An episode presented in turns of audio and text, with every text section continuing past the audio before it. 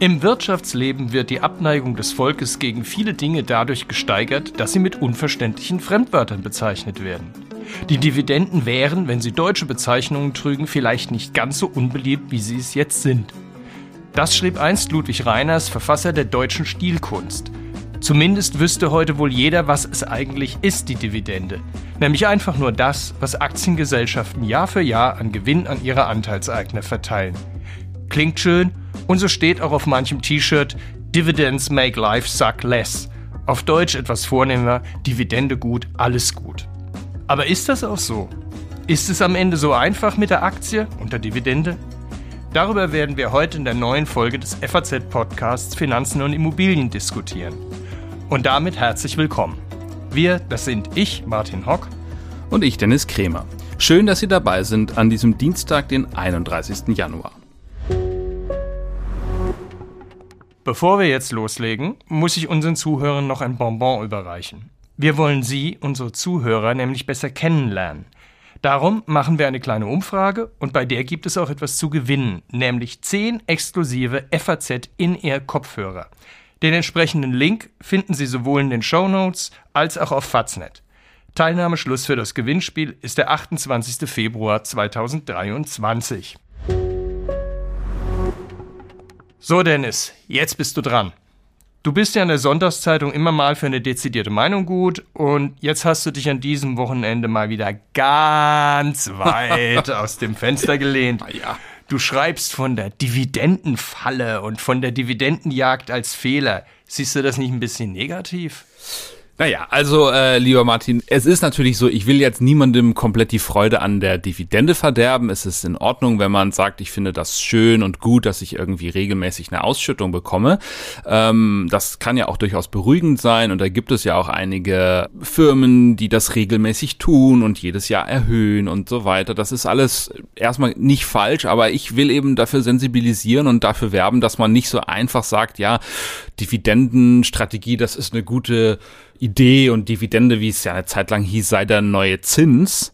Das haben wir ja jetzt fast ein Jahrzehnt lang immer gehört in der Zeit der Niedrigzinsen und auch jetzt gibt es noch den einen oder anderen, der das äh, von sich gibt. Das ist natürlich total falsch, weil eine Dividende ist eben nicht garantiert. Es ist ganz anders als eine Zinszahlung. Eine Zinszahlung bekomme ich regelmäßig zu einem bestimmten Zeitpunkt überwiesen vom Anleiheemittenten, wenn der nicht ausfällt. Das ist die einzige Einschränkung, die man da machen muss. Aber eine Dividende, die kann, die muss nicht gezahlt werden, die kann jederzeit von der äh, Aktiengesellschaft auch kann, kann beschlossen werden, dass man sie eben nicht zahlt. Sie kann ausfallen. Es gibt zwar Verpflichtungen sozusagen, dass bestimmte Firmen sagen, wir möchten, wir haben das Ziel, jedes Jahr die Dividende konstant zu halten oder sie auch jedes Jahr zu erhöhen. Aber ich will nur mal verweisen auf das Jahr 2020. Da sind wirklich viele Dividenden dann auch ausgefallen, eben weil es so ein schwieriges Jahr war. Das war das ähm, erste Corona-Jahr, in dem die Firmen doch mit vielen Dingen zu kämpfen hatten. Und da hat man eben gesehen, dass es diese Sicherheit nicht gibt. So, jetzt versuch mal was dagegen zu sagen. Ja, naja, also erst da gebe ich dir mal recht. Also Dividende als neuer Zins, das war schon immer Blödsinn. Ähm, das, also ähnlich könnte man sagen, das Fahrrad ist ein neues Auto. Ein Fahrrad ist eben ein Fahrrad, ein Auto ist ein Auto und eine Dividende ist eine Dividende und ein Zins ist ein Zins. Du hast das ja alles schon, schon ganz richtig dargestellt, dass also der Zinszahlung ist in, mit, mit einer Anleihe als, als Zahlungsverpflichtung konnotiert und das bedeutet natürlich, dass also auch ich einen Anspruch habe, dass ein Zins auch nachgezahlt wird und wenn der Zins nicht gezahlt wird, ist das ein Zahlungsausfall und daraus entsteht eine Forderung und so weiter. Mit der Dividende, wenn natürlich ein Unternehmen in einer schlechten Phase eine Dividende streicht, dann habe ich einfach mehr oder weniger Pech gehabt. Ausnahme, würde ich sagen, sind Vorzugsaktien nach deutschem Recht, die also eine garantierte Dividende haben und die dann zwar mal in ganz schlechten Zeiten unter Umständen auch mal aufgeschoben werden kann, die aber nachgezahlt wird und wo ich dann natürlich einen Anspruch habe.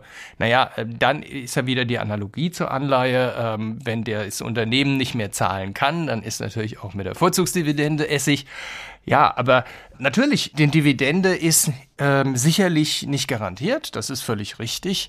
Und damit muss man auch leben. Aber natürlich machen Dividenden das Leben natürlich auch einfach schöner. Also wenn ich schlicht und ergreifend nur auf, auf, auf Kursänderungen setze, erstens ist meiner, meines Erachtens natürlich eine, eine, eine Kursänderung oder ein Kursgewinn viel spekulativer. Und das heißt also auch das Risiko, dass eben dieses Nicht-Eintritt viel größer als bei einer Dividendenzahlung. Also es kann natürlich sein, ich spekuliere auf drei Euro Dividende, die Dividende wird gekürzt, sind nur zwei Euro, aber die zwei Euro habe ich. Ja, bei einer Kursänderung, ich spekuliere auf 20 Prozent plus, habe 20 Prozent minus, dann habe ich 20 Prozent minus statt 20 Prozent mhm. plus. Also was ich sagen will, ist einfach, Kurse, Kursänderungen sind volatiler, sind spekulativer, sind weniger wahrscheinlich und Dividende wirkt an der Stelle einfach stabilisierend. Das kommt natürlich darauf an. Also wenn ich jetzt beispielsweise, nur weil ich dann mal nachgeschaut habe, also im vergangenen Jahr hatte die SMA Solar ähm, eine Kurs, ein Kursplus von 147 Prozent und die Dividendenrendite waren 0,24 Prozent. Ja, okay, ne? Also klar, nehme ich lieber die Kursänderung. Aber wenn man jetzt sicherlich in die Geschichte der SMA Solar in den Jahren davor schauen würde, würde man auch sicherlich Jahre mit, äh, mit äh, deutlich negativer Kursentwicklung da sieht die Dividende dann schon wieder schöner aus. Okay, ich sag mal 0,24 Prozent Dividendenrendite, die machen den Bock dann bei 40 Prozent minus auch nicht fett. Aber es ist ja nicht jede Aktie so. Und eine Solaraktie ist natürlich auch immer ein bisschen volatiler und ein kleineres Unternehmen. Also insofern, es gibt halt auch andere Unternehmen, wo Dividende und Kursänderungen viel näher beieinander liegen und die dann auch weniger volatil sind. Ja, du hast jetzt schon ein wichtiges Stichwort erwähnt, das wir vielleicht noch ein bisschen erklären müssen. Das ist die Dividendenrendite. Das ist folgendes, das setzt die erwarteten Ausschüttungen eines Unternehmens ins Verhältnis zum Kurs. Und da hast du mich jetzt natürlich wieder auf was gebracht, weil, also ich würde deinen Ausführungen jetzt nicht komplett widersprechen, aber ich würde zumindest sagen, ähm, da müssen wir uns kurz drüber unterhalten, die berühmte Dividendenrendite ist ein sehr schlechtes Auswahlkriterium für eine gute Aktie. Wenn wir uns das mal aktuell anschauen würden, dann sieht man, die höchsten Dividendenrenditen haben zum Beispiel BMW, Mercedes-Benz, Volkswagen. Das sind alles Autokonzerne, die sind bei 8,5 Prozent, BMW, Mercedes-Benz 7,4. Das klingt erstmal irre gut. Jetzt muss man aber sagen, eine hohe Dividendenrendite ist erstmal überhaupt keine Sicherheit für mich, weil ähm, die kann eben hoch sein Entweder weil jemand seine Ausschüttung erhöht, okay, kann aber auch hoch sein, weil der Kurs zuletzt extrem abgestürzt ist. Ähm, es gibt Beispiele dafür im DAX, zum Beispiel ein Konzern, der eigentlich ähm, lange Zeit als ziemlich solide galt, aber Vonovia, wenn man sich da mal den Kursrückgang anschaut, der letzten, im letzten Jahr, der war gewaltig. Die Dividende wird allen, aller Voraussicht nach kaum erhöht. Das heißt, ich habe ja nicht so viel davon. Es ist ja schön, wenn mir was ausgeschüttet wird, aber wenn der Kurs gleichzeitig fällt, ist es auch keine große, habe ich auch keine große Freude an der Sache, würde ich immer sagen. Deswegen ähm, möchte ich hier an der Stelle bisschen warnen, aber vielleicht ähm, sagst du auch was anderes, aber warnen vor bestimmten ähm, Indizes, die es gibt, besonders auf den DAX, die eben eine reine Auswahl nach Dividendenrendite machen. Das ist der sogenannte äh, äh DIV-DAX, also Dividenden-DAX. Und da kommen eben die Werte rein, die besonders ähm, Dividenden, äh, hohe Dividendenrenditen haben. Und äh, das ist eben problematisch, weil natürlich, ich habe ich hab jetzt schon das eine Problem genannt, ähm, dass das auch ein, ein Unternehmen sein kann, mit, wo der Kurs abgestürzt ist zuletzt das man vielleicht nicht haben möchte im Portfolio. Und es kann aber natürlich auch eins sein, wo äh, die Analystenschätzungen, die eben auch äh, bei der Dividendenrendite eine Rolle spielen, völlig falsch waren. Also ist ja nicht so, dass die Leute, ähm, auch die Profis genau wüssten, was da eigentlich passiert. Und deswegen, ich würde mich darauf zumindest nicht verlassen, aber kannst ja mal sagen, wie du das siehst an der Stelle. Nee, du hast ja schon recht. Also recht hast du in dem Sinne, dass eine hohe Dividendenrendite, wenn ich nur auf diese Zahl gucke, wie das kann, nein, nicht das Kaninchen von der Schlange, ja, aber bisschen, einfach ja. nur mich ja. darauf fokussiere, ähm, das führt natürlich zu Fehlsignalen. Also beispielsweise, nehmen wir mal extremes Beispiel. Wir haben ein Unternehmen, da ist eine Dividende prognostiziert und dieses Unternehmen geht in die Insolvenz, der Kurs stürzt um 90 Prozent ab, dann steht irgendwo immer noch eine erwartete Dividendenrendite, die dann vielleicht 120 Prozent beträgt ja, wenn ich nur auf diese Zahl schaue, dann laufe ich natürlich in eine völlig blödsinnige Falle. Also es kommt immer einfach auf den Kontext an. Und wenn du jetzt gerade Autos und, und Vonovia ansprichst, bei Vonovia ist natürlich das Problem, dass durch die höheren Zinsen natürlich Immobilien nicht mehr so attraktiv sind, wie sie das vorher waren. Und bei den Autos, da sind halt viele Unsicherheiten. Zyklisch ähm, sind sie sowieso. Und natürlich die, die ist die Frage natürlich der E-Auto-Transition bei den deutschen Herstellern. Und jetzt kommt das Aber. Das Aber ist, die hohe Dividendenrendite kann natürlich einerseits, kann diese hohe Dividendenrendite ein Signal dafür sein, dass die Zukunft dieser Unternehmen halt in Frage gestellt ist. Aber der andere äh, Signal dieser Dividendenrendite kann auch sein, dass im Kurs bereits alles Negative jetzt eigentlich drin ist und dass jetzt das, der, die Einstiegszeit ist. Was ich sagen will, und das ist halt da, wo ich dir recht gebe, ist, es kommt auf den Kontext an. Also wenn ich eine hohe Rendite, Dividendenrendite habe von, sage mal, 8% für eine VW oder eine BMW, das ist nicht das Übliche. Mhm. Ja, also. Aber Martin, nehmen wir mal Kontext. Ähm, bei, bei Autos sind wir uns, glaube ich, äh, einig, dass man sagt, ja, das sind ja eigentlich sehr zyklische Werte und äh, kann man eben nicht klar davon ausgehen, äh, dass man sich auf die Kursentwicklung da so, so, so verlassen kann und auch auf die Dividende kann man sich so nicht verlassen. Aber nehmen wir mal Fresenius. Gesundheitskonzern hat glaube ich, jetzt, wenn ich, muss gerade mal hier in meinen Zettelchen nachgucken, hat 29 Mal hintereinander die Dividende erhöht. Das ist schon mal ein gutes ja, Signal. Also es doch, klingt doch gut. Und es wird es auch wieder erhöhen. Ne? Also mhm. das ist wirklich einer der Konzerne mit einer, wie man so schön sagt, Dividendenhistorie, die ähm, sich sehen lassen kann. Jetzt haben wir aber gleichzeitig ist das Geschäftsmodell ein bisschen in Schwierigkeiten geraten. Seit dem Rekordhoch im Jahr 2017 hat sich der Aktienkurs halbiert. Würdest du jetzt sagen, ja, Fresenius äh, muss einen Dividendenjäger im Portfolio haben? Also fällt mir ein bisschen schwer, jetzt was zu Fresenius zu sagen, weil ich nicht genau die aktuelle Lage des Unternehmens nicht so kenne. Aber die, die grundsätzliche Frage, die sich an dieser Stelle stellt, ist ja, wie ist die ähm, Zahlungsfähigkeit von Fresenius in der Zukunft? Kann ich auch weiter mit höheren Dividenden rechnen? Das ist Nummer eins. Nummer zwei ist die Frage, vor welchen aktuellen Herausforderungen steht es? Und das ist im Prinzip eigentlich das Gleiche wie ja, es sind die gleichen Ursachen, wie ich bei, der, bei den Erwartungen für die Kursentwicklung habe, ja. Nur, und das ist eben der Unterschied, sage ich, die Dividende, die gibt mir halt noch ein bisschen, noch ein bisschen kleine Sicherheit, kleines Polster, um da, da mitzukommen. Also man muss natürlich, und jetzt rede ich ein bisschen dagegen, muss einfach da auch vorsichtig sein. Beispielsweise Billfinger hat, war das im vergangenen Jahr, eine Sonderdividende ausgeschüttet.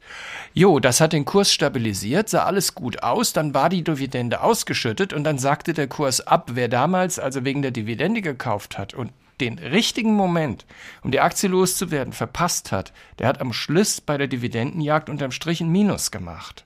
Also, ha, wie gesagt, jetzt habe ich dich. Du, nein, du hast, nein, ich, ich sage, man muss halt einfach bei der Geschichte aufpassen und man muss natürlich bei der Dividenden, und da, da gebe ich dir auch recht, das reine Abstellen auf, ha, da ist der Schnapp, da ist die Sonderdividende, da ist die, die hohe Dividendenrendite, das ist Unsinn. Muss ich natürlich ansehen, wie ist das Potenzial, weil sich das ja auch auf die Dividende zurückwirkt. Eine BASF ist eigentlich auch immer ein guter Dividendenzahler. Nur die, die Chemie ist eben auch zyklisch und die, die, die BASF hat in jüngster Zeit auch nicht die besten Tage mhm. gehabt und da sind die Dividenden ganz gewaltig zusammengeschnurrt. Oder beispielsweise die Drillisch, äh, die jetzt 1 und 1 AG heißt, die hat früher super Dividenden gezahlt und dann haben sie jetzt diesen Aufbau des 5G-Netzes und seitdem zahlen sie praktisch keine mehr. Ja, also da, das ist dann einfach vorbei. Also man muss die Dividende äh, ist nur ein zusätzliches Sicherheitspolster, kleines Sicherheitspolster. Und man sieht es ja auch beispielsweise am DAX. Den Satz sage ich jetzt gerade noch. Wenn du, wir haben ja, der DAX ist ja ein Performance-Index. Ist ja der einzige große Index, bekannte Index, der die Dividenden als Wiederanlage einrechnet. Und wenn man jetzt den mit dem Kursindex vergleicht, über all die Jahre sieht man einfach, dass die Dividende einfach noch einen guten Schnaps drauf gibt und im Falle des DAX ist das sogar ziemlich ordentlich. Ja. Beim Eurostox ist es sogar noch schärfer, ja. Und da ist die Dividende schon durchaus hilfreich. Ja, lass uns einen Punkt diskutieren, Martin. Ich persönlich finde ja, ein Unternehmen könnte mit dem Gewinn eben auch was anderes machen, als ihn an seine Aktionäre zurückgeben. Ich finde, man könnte sich auch Dinge überlegen, die wie man es sinnvoll investiert. Man, man könnte versuchen, neue Bereiche zu erschließen. Man könnte äh, sozusagen die Zukunft des Unternehmens auf andere Art und Weise sichern. Ich persönlich finde sogar auch, dass das irgendwie marktwirtschaftlicher ist. Naja, äh, marktwirtschaftlich, also ich sage mal, es ist volkswirtschaftlich kann das sinnvoller sein, weil dann Geld halt in eine produktive Verwendung fließt. Aber, und jetzt kommt das Aber wieder. Also ich will jetzt gar nicht mal in die Historie zurückgehen, aber in den im 19. Jahrhundert war das so, wenn man eine Aktie auf den, den Markt brachte, dann war die entscheidende Frage, wie viel Dividende wird gezahlt. Ja, ähm, das sind wir aber sich, jetzt nicht mehr im 19. Ja, Jahrhundert. Das hat sich über die Zeit etwas verloren. Nichtsdestotrotz, als Aktionär will ich ja wissen, was habe ich davon. Gut und schön ist ja Wachstumsaktie, das ist ja die typische Wachstumsaktie, die kaum eine Dividende zahlt, die kaum was ausschüttet, aber ein toll wachsendes Geschäftsmodell hat. Aber ich will ja am Ende des Tages was sehen. Und es sind ja, gibt ja auch Geschäftsmodelle, die sind ordentlich, solide. Also beispielsweise in den USA, das sind so die, diese, diese Trusts, die zum Beispiel Pipelines betreiben. Die haben kein Wachstumsgeschäft, weil die haben eine Pipeline, die betreiben eine Pipeline, die machen daraus Gewinne und können stabil ausschütten.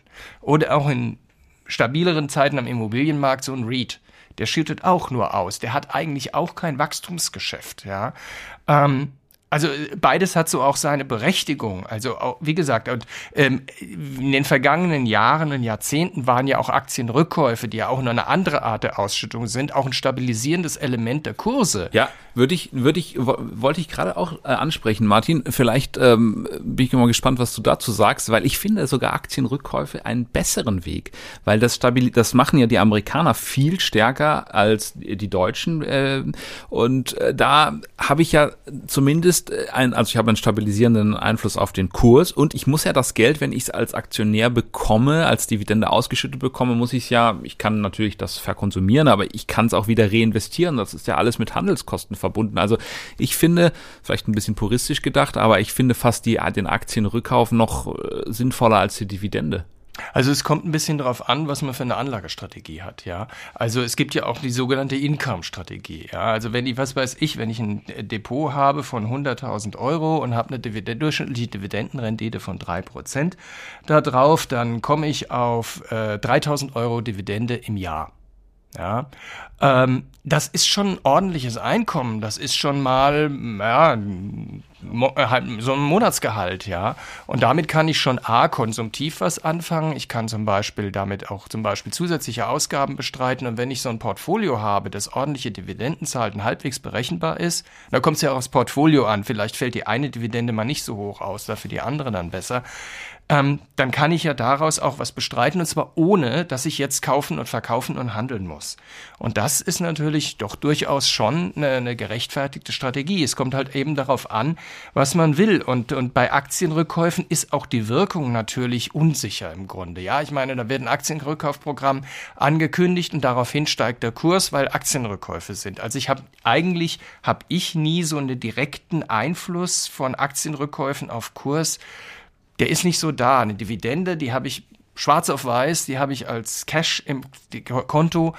Also die hat auch, die hat eben ihre Vorzüge, ja. Und mhm. ähm, also ich gebe zu, ist, ist das ähm, so viel muss ich jetzt mal zugestehen. Natürlich kann das auf jeden Fall eine beruhigende Wirkung haben und ähm, man muss ja auch sagen, ähm, man soll sich ja jetzt nicht ähm, in der Geldanlage ständig um alles Sorgen machen müssen. Also wenn man das Gefühl hat, dass das einem eher liegt, dann ist es sicherlich eine Option. Ähm, wir können ja vielleicht mal darüber sprechen, wo man denn solche Werte eigentlich findet. Wir haben ja jetzt im DAX schon darüber gesprochen, dass es gar nicht so leicht ist, wenn man so ganz ehrlich ist. Ich glaube, ähm, bei dem besagten Artikel von mir am vergangenen Sonntag, da kam eben raus, äh, kam, haben sich am Ende zwei Werte vor allen Dingen rauskristallisiert, Versicherer, Munich Re und Allianz ähm, zum Beispiel, die eben eine sehr stabiles Geschäftsmodell haben, auch sehr verlässlich die Dividende ja. zahlen. Ich glaube, die Munich Re, also der frühere Münchner Rück, ist auf jeden Fall das Unternehmen, was die längste Historie hat im DAX, wenn ich mich nicht völlig irre, mit Dividenden. Ich glaube, seit 1969, wenn ich jetzt nicht völlig falsch liege.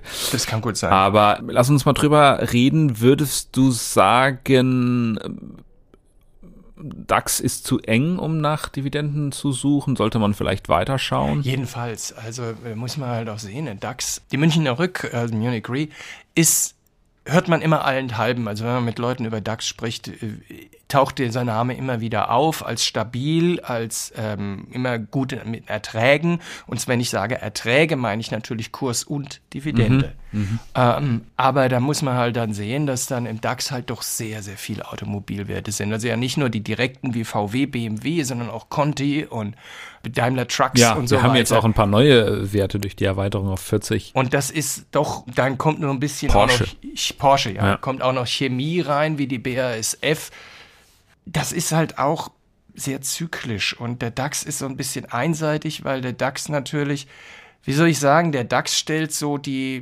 bisschen nicht die Breite, sondern die Spitze der deutschen Wirtschaft irgendwo dar und da sind natürlich bestimmte Schwerpunkte eben drin.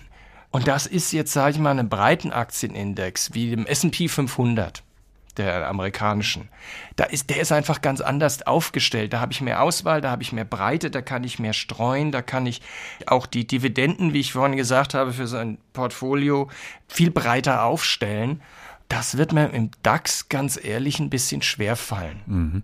Wir können ja vielleicht noch überlegen, wenn jemand äh, Lust hat und ein bisschen selbst auf die, die Jagd gehen möchte, was überhaupt so Kriterien sein könnten. Also es gibt sicherlich in Amerika einige Werte, die man die Aristokraten nennt. Also das mhm. sind, glaube ich, Werte, die seit vielen, vielen Jahren beständig erhöhen und da gibt's eben in Amerika eine viel längere Tradition, auch eine viel größere Auswahl, muss man natürlich sagen. Es ist einfach der größte Aktienmarkt der Welt.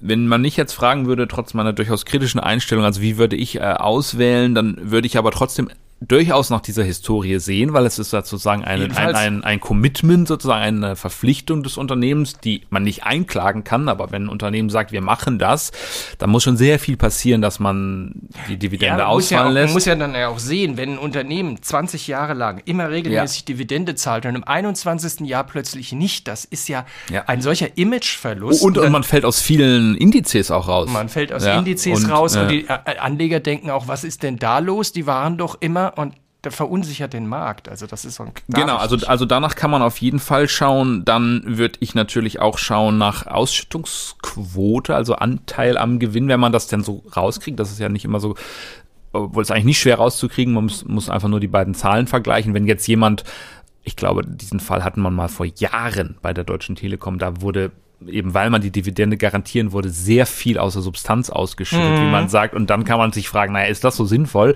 Nee. Leute, ähm, ihr, ihr habt, macht kaum Gewinn und dann schüttet ihr das noch so weitgehend aus, so ungefähr. Hat sich aber bei der Telekom zumindest deutlich verbessert. Ähm, und dann müsste man natürlich ein bisschen auf die Branche vielleicht achten. Ist das eine stabile oder eine eher zyklische Branche, was natürlich aber auch nicht immer so leicht zu sagen ist. Manchmal ändert sich das ja auch. Man erinnere sich an die Energiekonzerne, die ja mal als Stabilität schlechthin galten, auch ganz sichere Dividendenwerte ähm, und die jetzt eine Riesentransformation ja, durchmachen. Branche im Umbruch. Ne? Genau, also es kann immer passieren. Und man muss natürlich auch ein bisschen gucken, wie ist eigentlich die Schuldenlast vom Unternehmen? Das würde ich auch anschauen, ja. weil man sagen muss, okay, stellt ihr Dividende aus oder bedient ihr eure Schulden? Also es könnte auch eine gute Idee sein. Aber ist da nicht ganz einfach. Ne? Also Ausschüttung ja. aus der Substanz, das ist immer ein ganz schlechtes Zeichen. Das kennt man ja von geschlossenen Fonds her. Wenn geschlossene Fonds die Ausschüttung aus der Liquidität entnehmen, dann weiß man im Grunde, das Modell des Fonds läuft nicht. Ähm, er kann sein Geld gar nicht sinnvoll einsetzen und äh, damit die äh, ihm die Anteilseigner nicht aufs Dach steigen, dann nimmt er mal was aus der Liquidität raus. Also das ist nie so ein richtig gutes Zeichen. Äh, es sei denn, der Fonds hat also massig irgendwo hier Zuflüsse, aber das ist eigentlich eher unwahrscheinlich. Also von daher, es kommt immer wieder auf den Kontext an, ja. Ansonsten, wo wir Amerika schon erwähnt haben, würde ich auch noch äh, einen großen Vorteil von Amerika gegenüber Deutschland erwähnen. Und zwar, ähm, Deutschland zahlen die Unternehmen ja nur einmal im Jahr Dividende. In aller Regel ist der Mai der große Dividendenmonat. Da kommt alles, der ganze Kladderadatsch auf einmal. In Amerika wird ja vierteljährlich gezahlt. Und das hat einen großen Vorteil. Das hat zwar, insofern kann mal eine Vierteljahresdividende vielleicht mal kürzer, äh, niedriger ausfallen, aber dann besteht die Hoffnung, dass im kommenden Vierteljahr wir wieder auf dem alten Niveau sind. Wenn in Deutschland eine Dividende gekürzt wird, die einmal im Jahr gezahlt wird, dann ist das meistens ein viel größerer Ausfall an Dividende und deswegen sage ich mal, wenn man natürlich an deutsche Unternehmen glaubt und ihre Dividendenfähigkeit, dann ist das natürlich gut und dann sollte man das auch machen. Aber äh, zumindest sollte man also am amerikanischen Aktienmarkt A nicht vorbeigehen und B ist vielleicht ein guter Mix für eine Dividendenstrategie. Da also auch das Beste, auch andere Aktienmärkte. Es gibt gute italienische Unternehmen, die gut zahlen. Da haben wir wieder ein Problem, aber da will ich jetzt nicht zu tief drauf eingehen, nämlich mit der Quellensteuer. Und wer, Briten ist, ist derzeit noch sehr viel besser, weil es dort eigentlich keine Quellensteuer gibt. Da muss man auch gucken bei Dividendenstrategien im Ausland, wie sieht es mit der Quellensteuer aus? Ähm, 30 Prozent Quellensteuer bedeutet immer, dass ich einen höheren Abzug habe. Norwegen ist zum Beispiel, Dänemark, das ist alles nicht so gut. Das ist ein Punkt, den muss ich bei einer international aufgestellten Dividendenstrategie mir angucken. Denn man kann zwar solche Sachen zurückfordern, aber das kann Jahre dauern. Das kann Geld kostet, der prohibitiv Gebühren kosten. Also da muss man auch immer ganz toll aufpassen bei den Steuern, dass man sich da nicht ins Bein schießt. Das ist ja nochmal hier zum Schluss äh, Wasser auf meine Mühlen, Martin. Aber ich glaube, wir haben uns einigermaßen geeinigt. Ich glaube, man kann ein bisschen nach Amerika schauen. Man ähm, muss wissen, wo die Gefahren liegen. Aber selbst ich will jetzt das niemandem vollkommen ausreden. Na, das ist ja schön. äh, ja, ja, ja, also Thema, wie man Aktien anlegt, es ist ein Thema, da können wir sich ja nächtelang trefflich drüber ja, streiten. Absolut. Aber ich glaube, wir können uns so auf eine Art Grundkonsens einigen, äh, Dennis. Dividende ist schön, aber nicht alles, genauso wie ein hoher Zins allein eine Anleihe ja auch nicht lukrativ macht. Wärst du denn damit einverstanden? Ja, okay, Martin, damit äh, kann ich mich anfreunden und ähm, haben, wir haben ja noch einen schönen ähm, Dividendenspruch hier äh, gefunden, der manchmal in Kalendern steht, in, in so Aktienkalendern, den, der aber sehr wahr ist, würde ich sagen. Ein Prozent Glück im Leben bringt oft mehr, oder ich würde sagen, bringt immer mehr als zehn Prozent Dividende. Ja, da hast du schon recht, wobei, jetzt muss ich ein klein bisschen widersprechen, für manchen ist es dasselbe. Ja. Gut, Martin, dann haben wir ja noch unser Ding der Woche und da bin ich ja gespannt. Ich nehme an, du hast jetzt nicht unbedingt eine Dividende dabei, oder? Nein, aber ein Zins. Ah, Zins. das ist auch nett. Geht es darum, dass einer sehr viel zahlt, gar nicht zahlt oder haben wir wieder mal einen Skandal? Nee, also kein Skandal. Und es geht auch nicht um diese Art von Zinsen. Genauer gesagt geht es um Zinsprognosen. Joe Little, leitender Stratege des Hauses HSBC, prognostiziert jetzt, dass die amerikanische Notenbank Fed ihren Leitzins bis zum Jahreszins um einen vollen Prozentpunkt senken wird. soll ich aber sagen, ich habe langsam einfach keine Lust mehr auf diese Prognostiziererei. Der Markt preist einen halben Prozentpunkt weniger ein. Viele Strategen sagen dann, wenn der Markt sich da ja mal nicht täuscht. Ja, also wir haben da schon eine Menge gehört. Wir werden ja diese Woche, gibt's ja wieder die amerikanische Notenbank und die EZB. Ähm, aber wir werden sehen, ich, mir geht's ein bisschen ähnlich. Ja, man... Pff, sieht es ja auch bei den Wachstumsprognosen ist ja auch so. Erst heißt es, oh, es kommt eine furchtbare Rezession auf Deutschland zu. Dann wurde sie offiziell abgesagt von äh, Bundeswirtschaftsminister Habeck.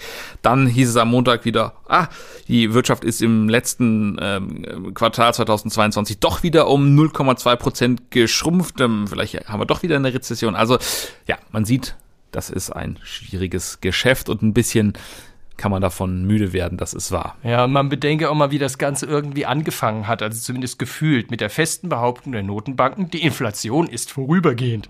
Dann war sie es doch nicht und jetzt ist es vielleicht doch, ganz ehrlich, ich habe das Gefühl, ich habe noch nie so sehr im Wald gestanden wie in den vergangenen Monaten.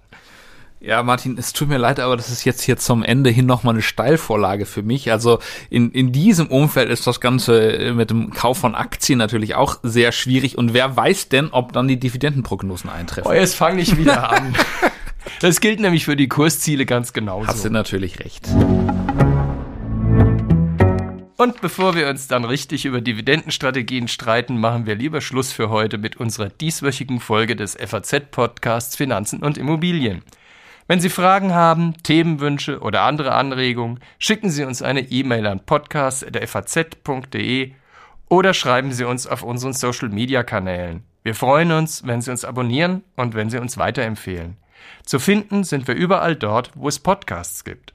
Und schauen Sie auch gern mal in unsere LinkedIn-Gruppe, da gibt es auch immer wieder interessante Posts. Und last not least, machen Sie mit bei unserer Umfrage und sichern Sie sich noch mit etwas Glück bis zum 28. Februar diesen Jahres ein paar exklusive FAZ in Ihr Kopfhörer. Schauen Sie einfach mal in die Show Notes oder auf Faznet.